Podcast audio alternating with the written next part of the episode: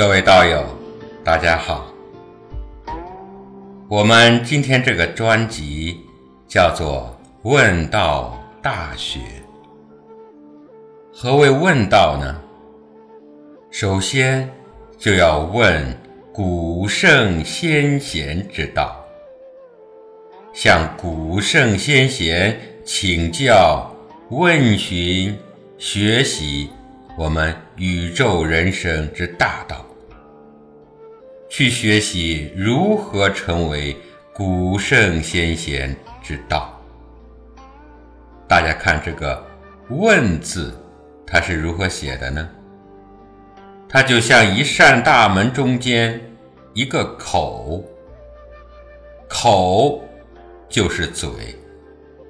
我们知道，口乃心之门户，就是用我的心借我的嘴来敲开一扇门。但是，能不能敲开这扇门呢？这要看你用的是什么口，而发的又是什么心。我们看这个篆书的“问”字啊，中间是一个笑口常开的口，嘿，道家叫做喜悦圆融。喜悦圆融本身就是一个非常妙的。修行法门，我们学习过这个简笔画呀，我们就知道，我们画一个人，画到嘴的时候，嘴角让它上扬，这个人啊，他就是欢乐的体现；把嘴角画平，这个人就是没有表情的；把嘴角往下画。这个人就是郁闷的表现。所以说，口乃心之门户也。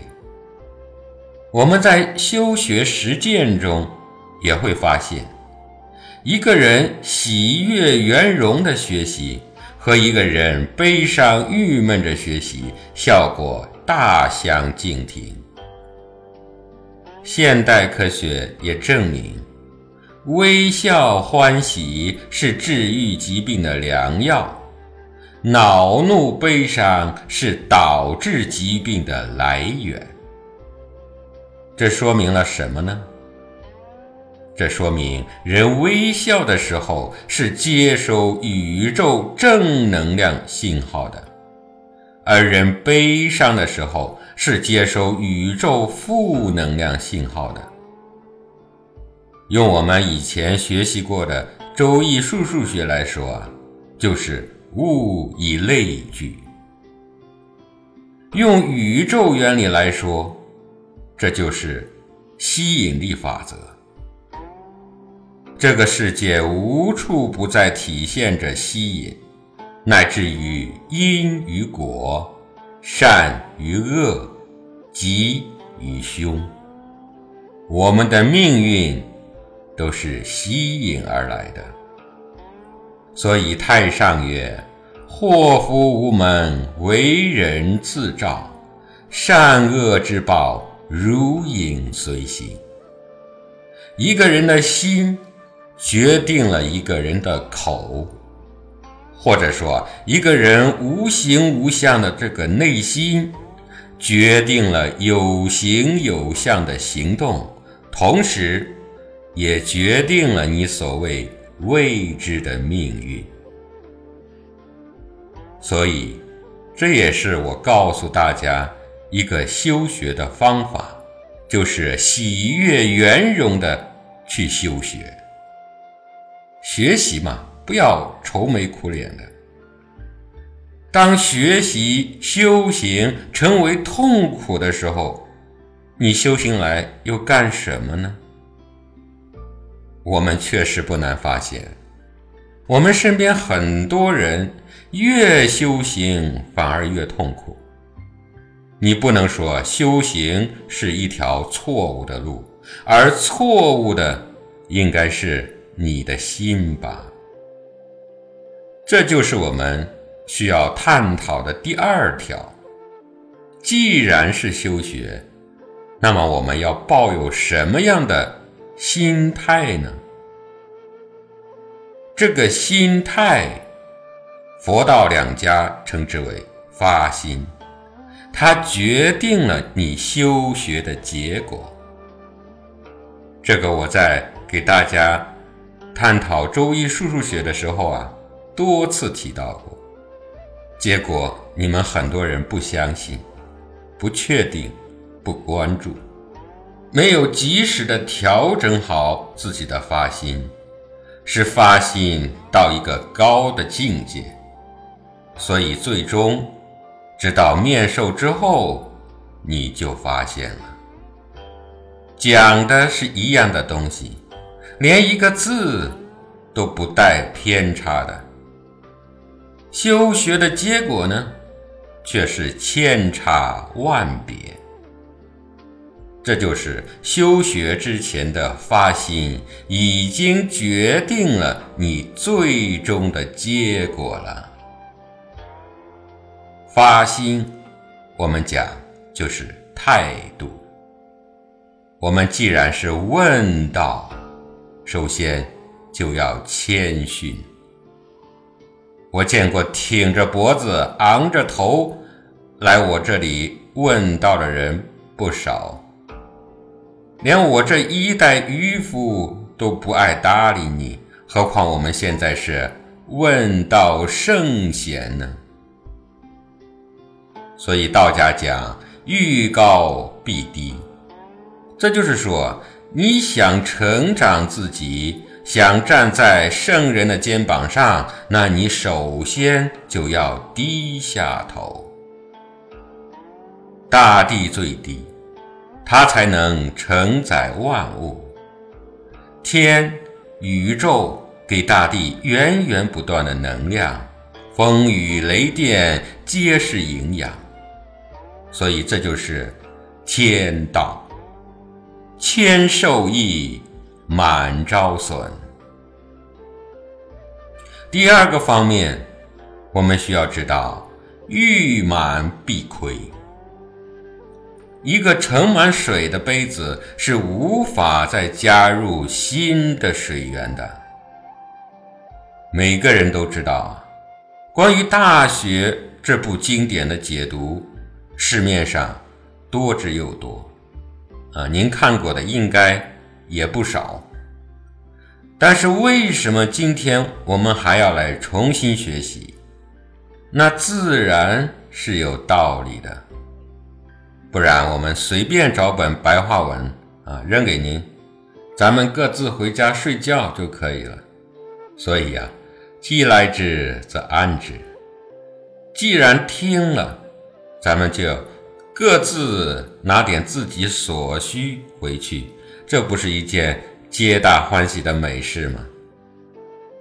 这是说，问道圣贤不仅仅是口头上的、嘴上说的，还要有个正确的问道之心。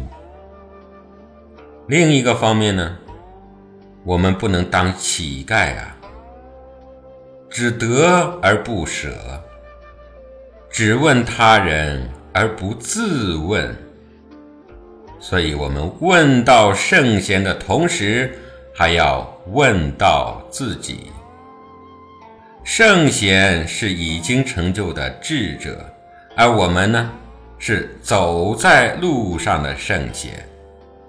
师我本相同，只是我们一时迷失自信。障碍本心而没有悟道而已。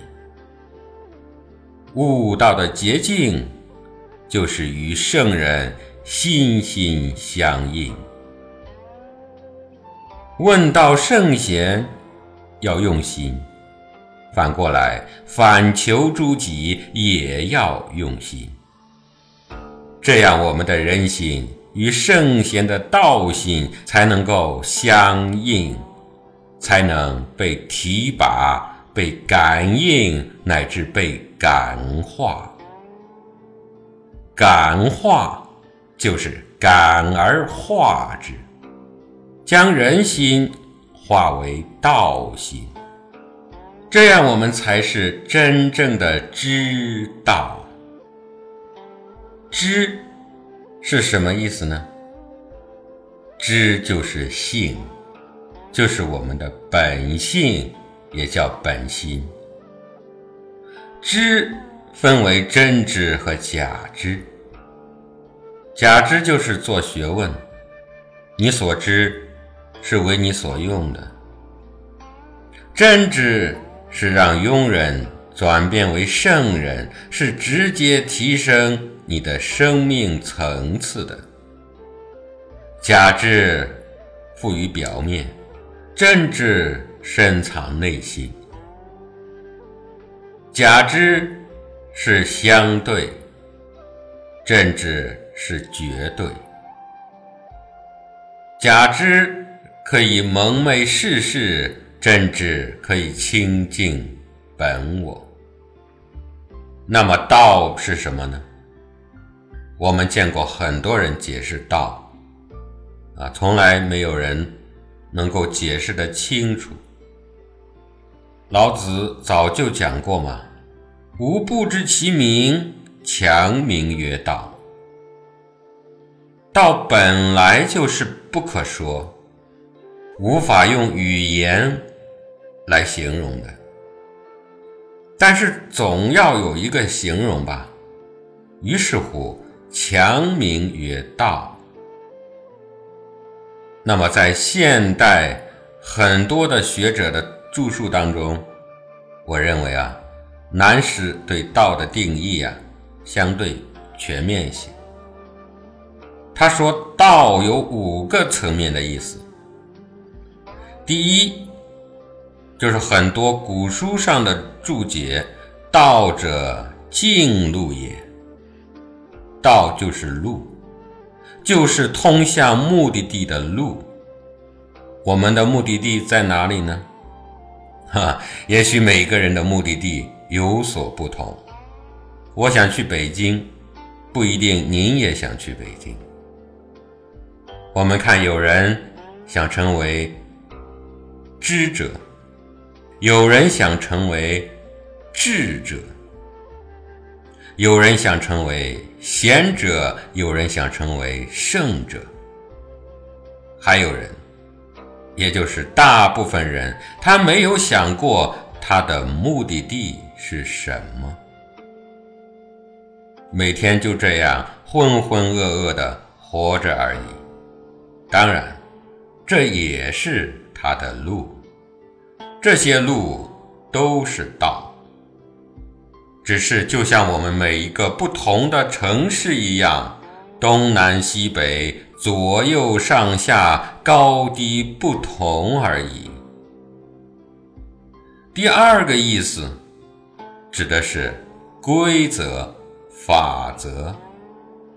易经上讲说：“一阴一阳之谓道。”在医学上叫医道，在政治上叫正道，在军事上叫兵道。又如孙子《十三篇》中所用的一句话说：“兵者，诡道也。”甚至自古以来。人们惯用的口头语，所谓“道义有道”，啊，盗贼也有盗贼的道。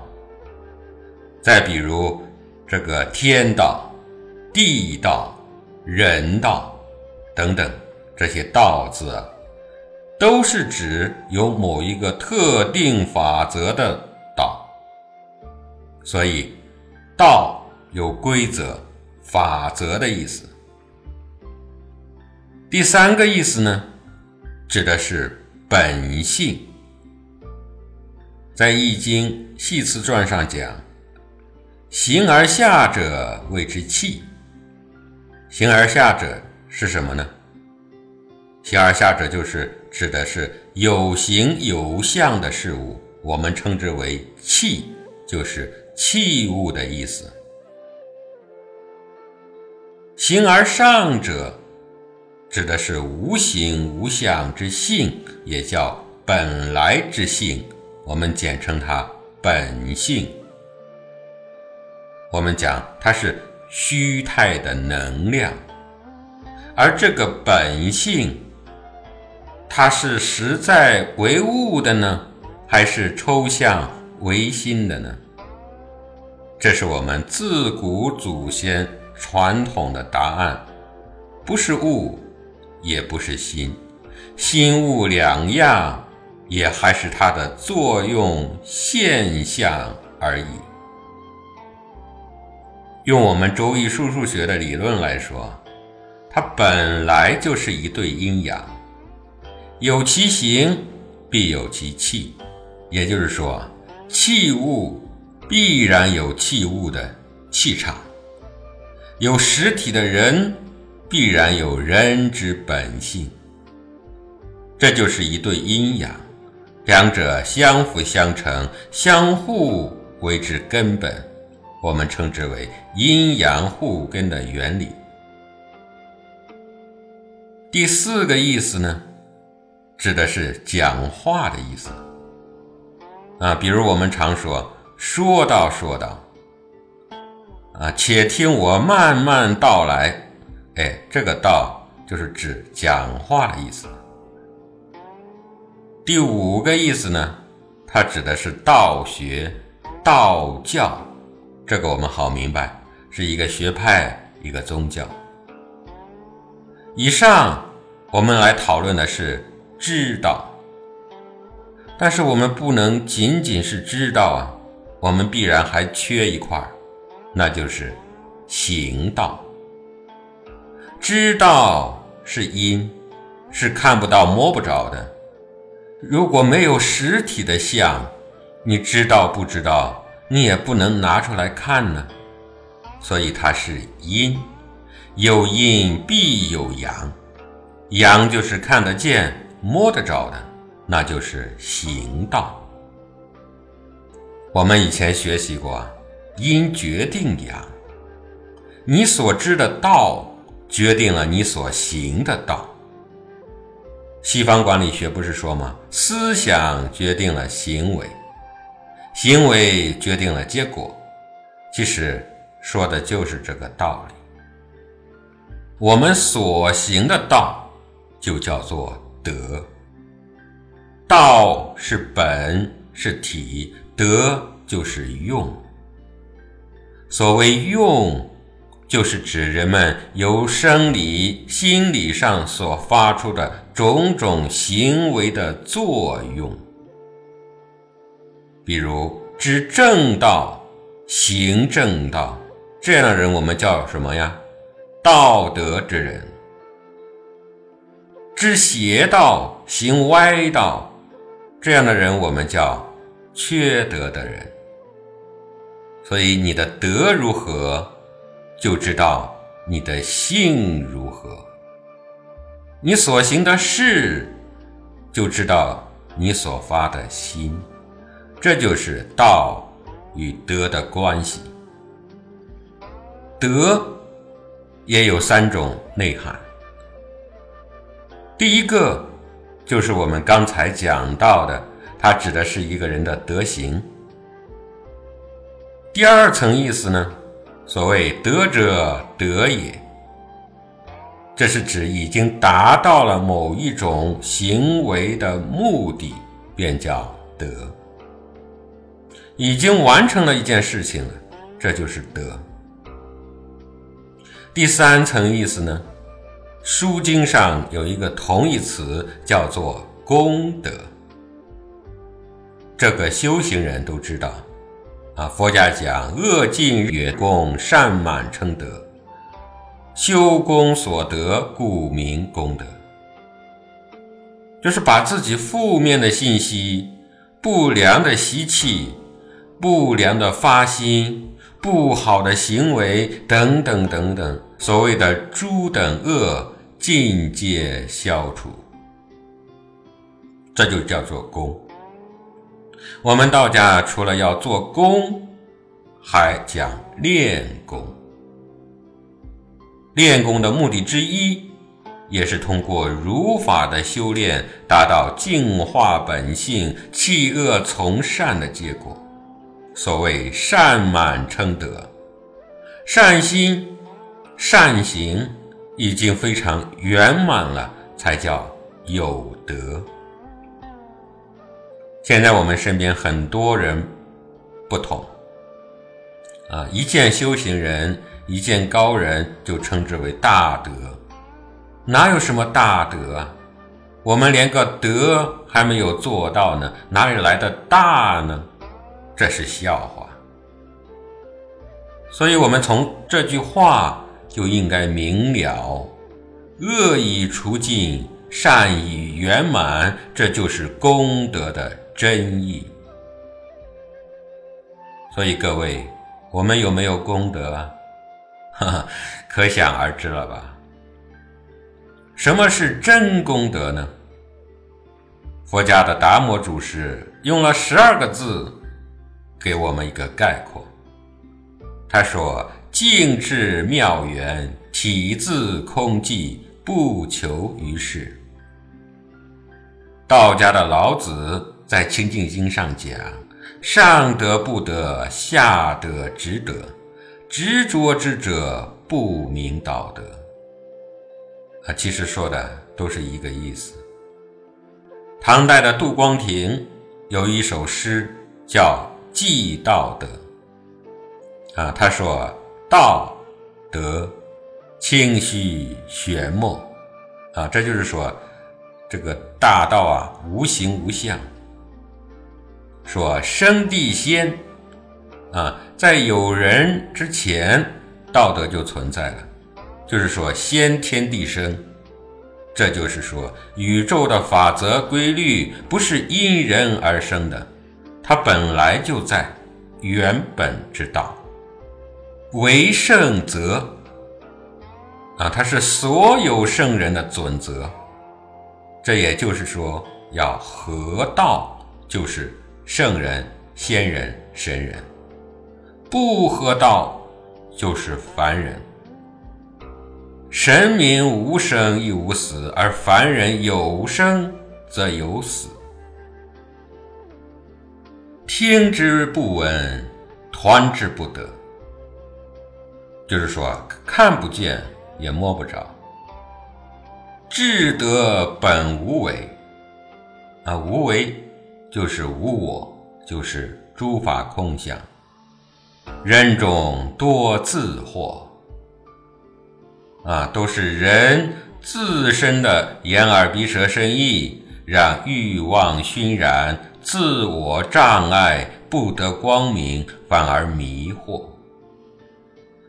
在洗心而息虑，洗心就是洗去心中的障碍，使之清净，这就是所谓的洗心革面。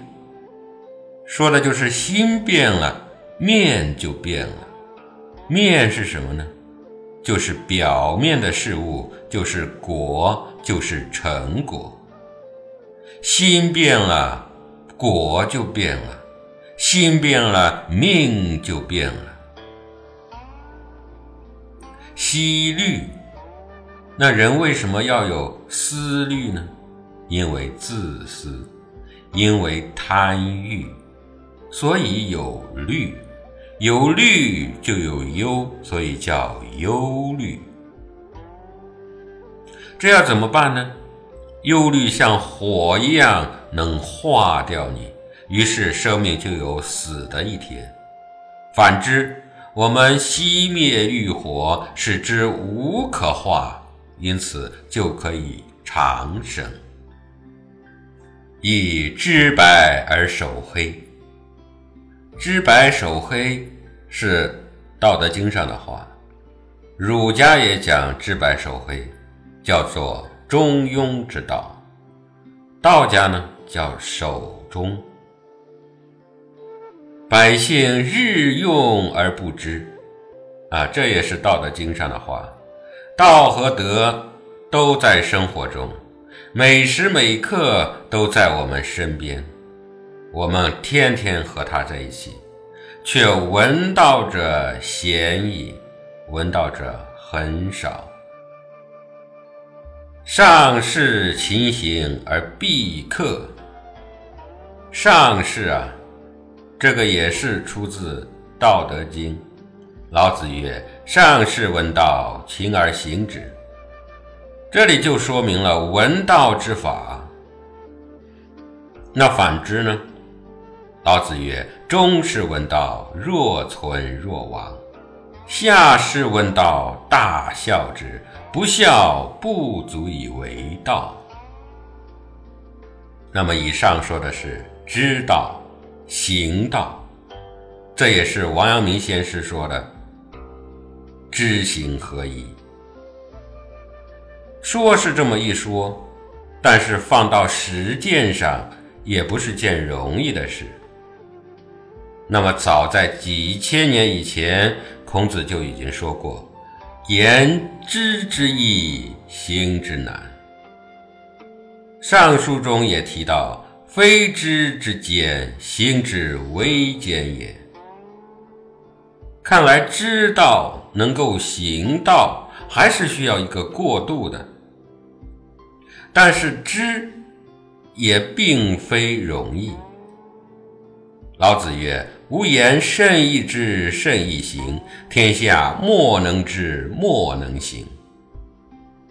大道至简。”我们学习《周易》就知道了，道是简易的，简易的才是道。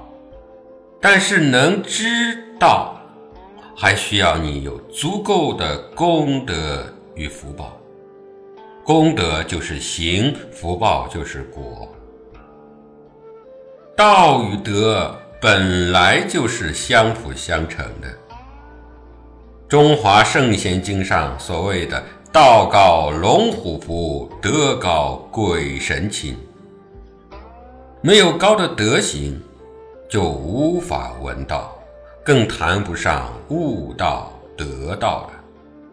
没有闻道、悟道、得道，其德行出来。也非常的有限，所以这两者是一对阴阳，相辅相成。德高者必有道，道高者必有德。在《贞观政要》里面又讲啊：“非知之难，行之为难；非行之难，众之思难。能够善始善终。”才是最难的。哇，我们一见这个闻道修德啊，是如此艰难的一件事啊，也就作罢了吧。哈哈，这个朱子讲啊，盖自天降生民，则既莫不与之以仁义礼智之性矣。也就是说，我们人从降生以来。每个人的仁义礼智都是一样的，本性其实都是一样的。然其气质之禀或不能齐，这就是说，为什么后天出现了参差不齐呢？是以不能皆由已知其性之所有而全之也。这个原因。朱子也讲得非常的清楚，都是因为我们不能够知道自己的本性，自己的天性是圆满的，是圆融的，是广大无边的而已。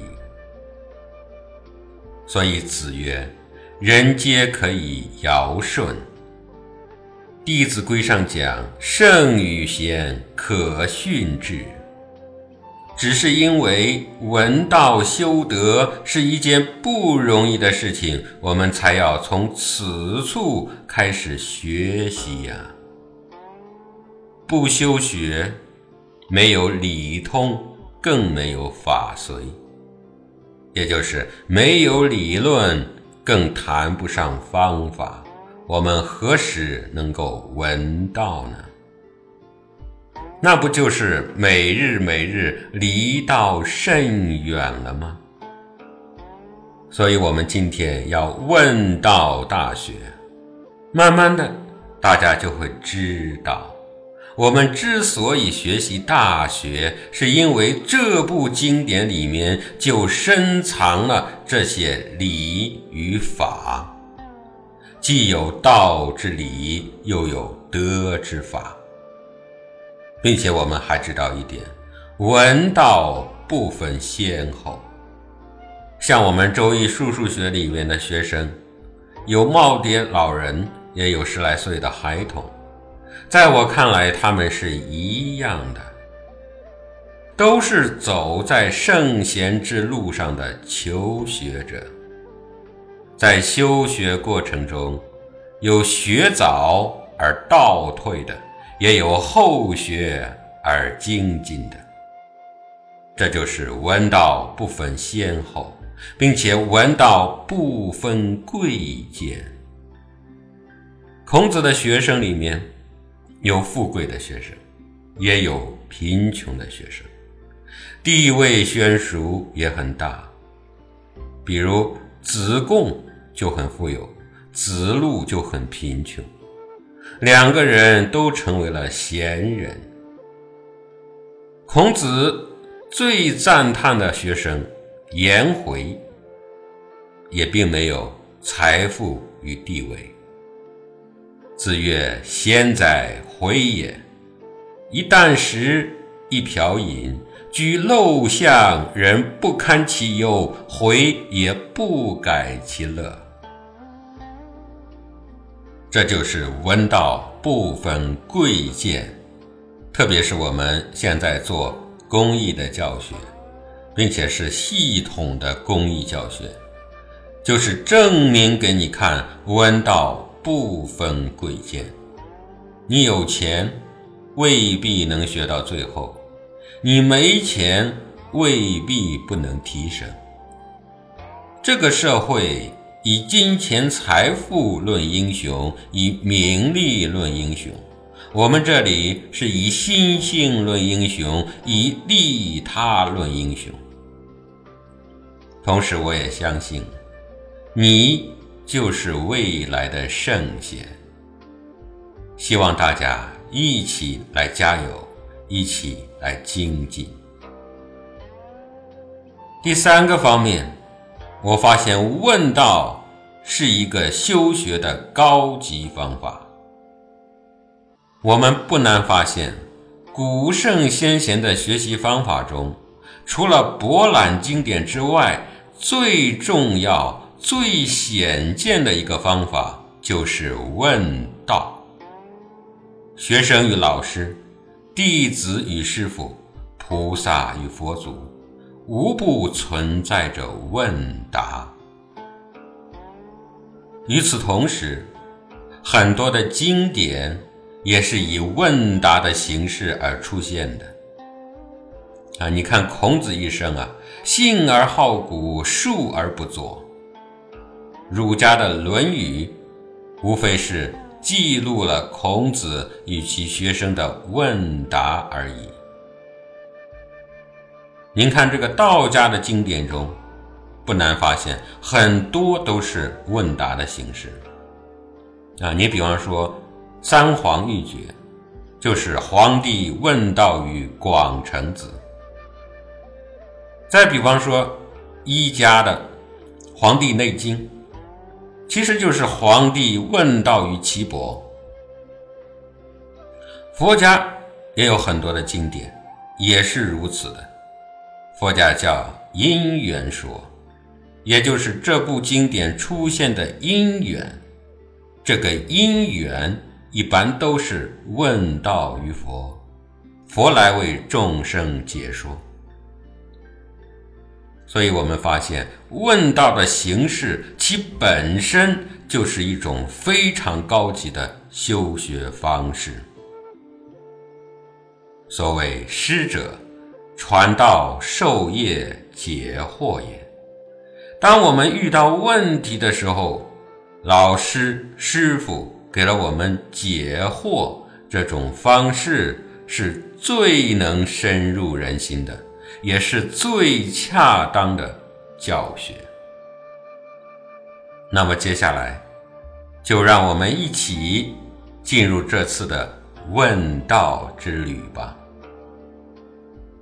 我们这次所问到的大学，依照的是原本大学，又称古本大学，是西汉戴胜所传《礼记》的第四十二篇的原文。《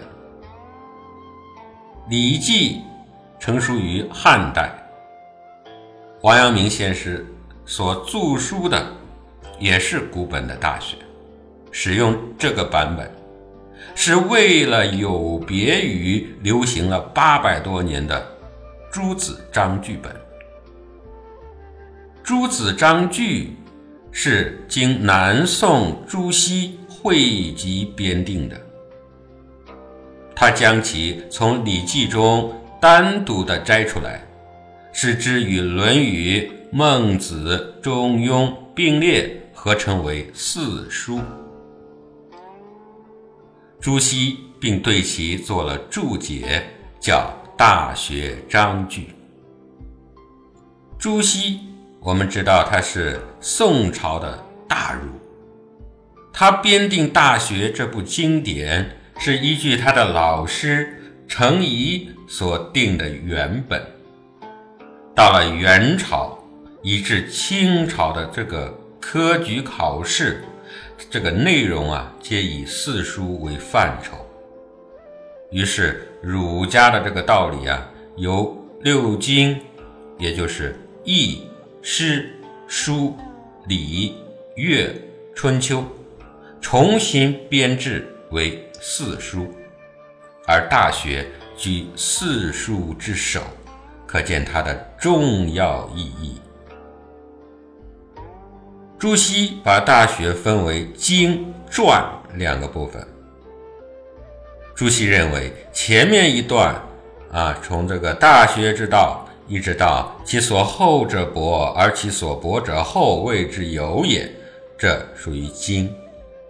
他说这是孔子之言。后面的那些叫做传，是曾子补述的。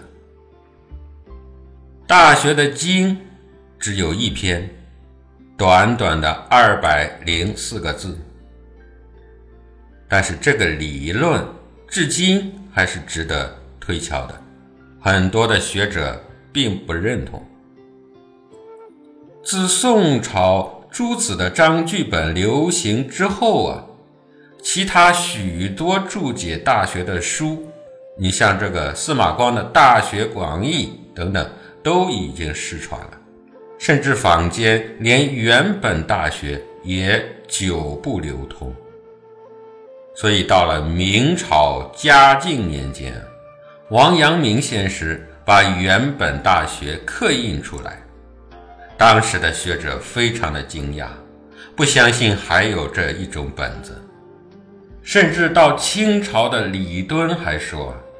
学者有老死不见原文者，因为大家既然只读诸子的章句，刻《礼记》的人，索性就把其中的这个《大学》《中庸》只存其目录，把文字都删除了。本书采用的原文是依据清末阮元重刻的《宋本礼记》书本。那么，为什么叫大学呢？首先要从它区别于小学说起。在中国传统文化的《礼记》中记载啊，古人八岁入小学，先由学习洒扫应对开始，渐渐的学习六艺，也就是礼、乐、射。御书数，洒扫是人生基本的生活卫生和劳作，应对就是人与人之间所谓人伦之际的言语、礼貌、态度等等。六艺所包括的内容就很广了，礼就是文化的通称，乐。就是生活的艺术，当然也包括了音乐。射就是学习武功，啊，以上古弓箭为主，所以用射箭的“射”字作为代表。御就是驾驭马匹和马车等驾驶技能，相当于我们现在的驾照。哈哈，书指的就是文字学，包括对公文的学习。数指的是。算术和数学是上古科学的基本先驱。我们古代的这个教学啊，基本都是儒家的教学。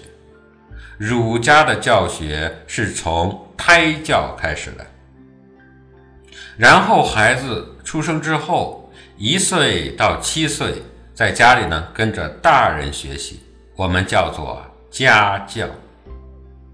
我们说一个人家教很严厉，这个家教的开始就是这个阶段。到了八岁开始就要去私塾，或者请教书先生来学习小学。啊，比如说曲礼、少仪、内则，内则就是《礼记》中的第三篇。啊，弟子职。弟子职呢是管仲中的第十九卷，然后到了二十岁，就已经不算是童子了。那么在家族当中就要举行冠礼，算是就是正式成人了。但是冠礼之前又有一说，啊，说十八岁梳发也算是成人了。所谓书发而观，再要进修就学，那就要学大学了。在古人的教育体系中，胎教是奠基，家教是根源，小学是基础，大学是提升。小学教导各种规矩，啊，着重在事项上教育；大学。则因小学之成功，以助大学之明法。他是来探索宇宙人生的真相的。啊，辜鸿铭讲过：学问之道，有大人之学，小人之学。小人之学讲义也，大人之学明道也。所以，小学是学技艺的，大学是学道德的。这里我们就知道了，大学是来让人们明道的。在更远的古代，道家和儒家是不分家的，后世才渐渐的分开。这就是我们为什么学道也来学儒，这就是我们为什么今天要来跟儒家的圣贤问道。我们的出发点其实就在这里。王阳明先师就精通儒家、道家、佛家，后人又称王文成公。王阳明与诸葛亮被称为中国历史上仅有的两个能够立德、立功、立言三不朽的圣人。王阳明先生啊，从小身体比较弱，同时呢，也受到明王朝的从道氛围和他家世的影响，因此呢，王阳明先生早期他就喜欢道家的养生，可以说他是道学世家。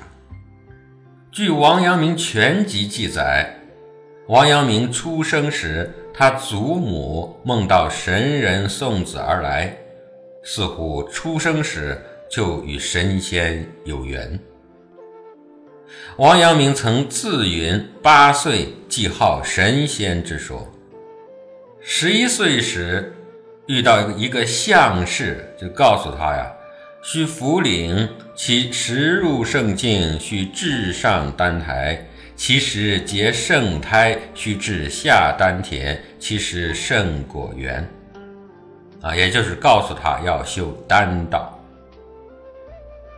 王阳明三十一岁时，更是告病归岳，注释阳明洞中行导引术，久之遂先知。啊，我们可以知道啊，王阳明对道家思想的这种推崇，啊，他就主张三教共荣。啊，雍正皇帝说过，三家理同出于一源，道并行而不悖。这就是说，儒释道三家的学说是一个理。辜鸿铭又说，讲义。则不可无专门学以经其业；知大人之学，则所以求明天下之理，而不拘拘以一技一艺名也。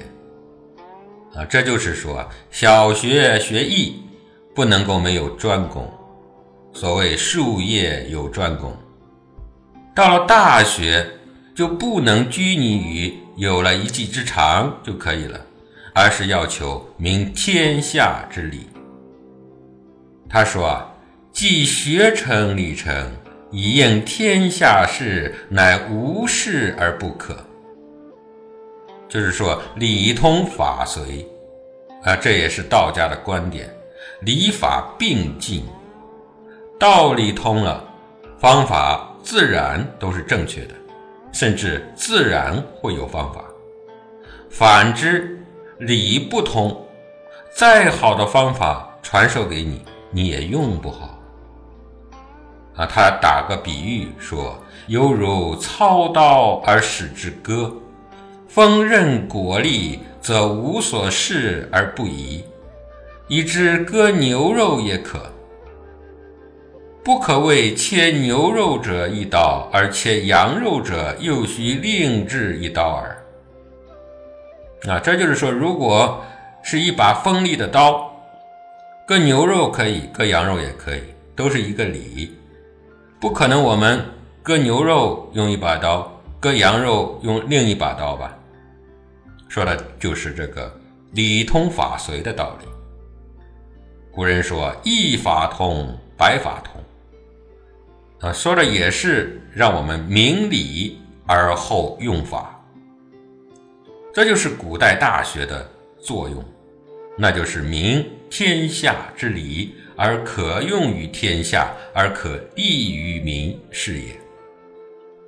那么在道家，其实也有小学啊，比方说《太上感应篇》《文昌帝君阴骘文》等等，这都是给我们讲因果，讲善有善报，恶有恶报。这个什么事情可以做，什么事情不可以做之类的。佛家也有小学，佛家叫小乘，啊，比如阿含部里面就包含了很多小乘佛法。佛家的大学就叫大乘，啊，佛说不先学小乘，后学大乘者，非佛弟子。啊，印光大师就说过，有真如。才有真佛子。道家讲合抱之木，生于毫末；九层之台，起于垒土；千里之行，始于足下。所以儒释道都认为小学、大学是相互呼应的。所以老子通于大道，而孔子精于常道。要想真正进入大道，就必须先知常道，啊，这就是所谓的圣人知之常，这就是老子讲的百姓日用而不知。那么好的，我们今天就暂且问道于此，各位道友，我们下节再会。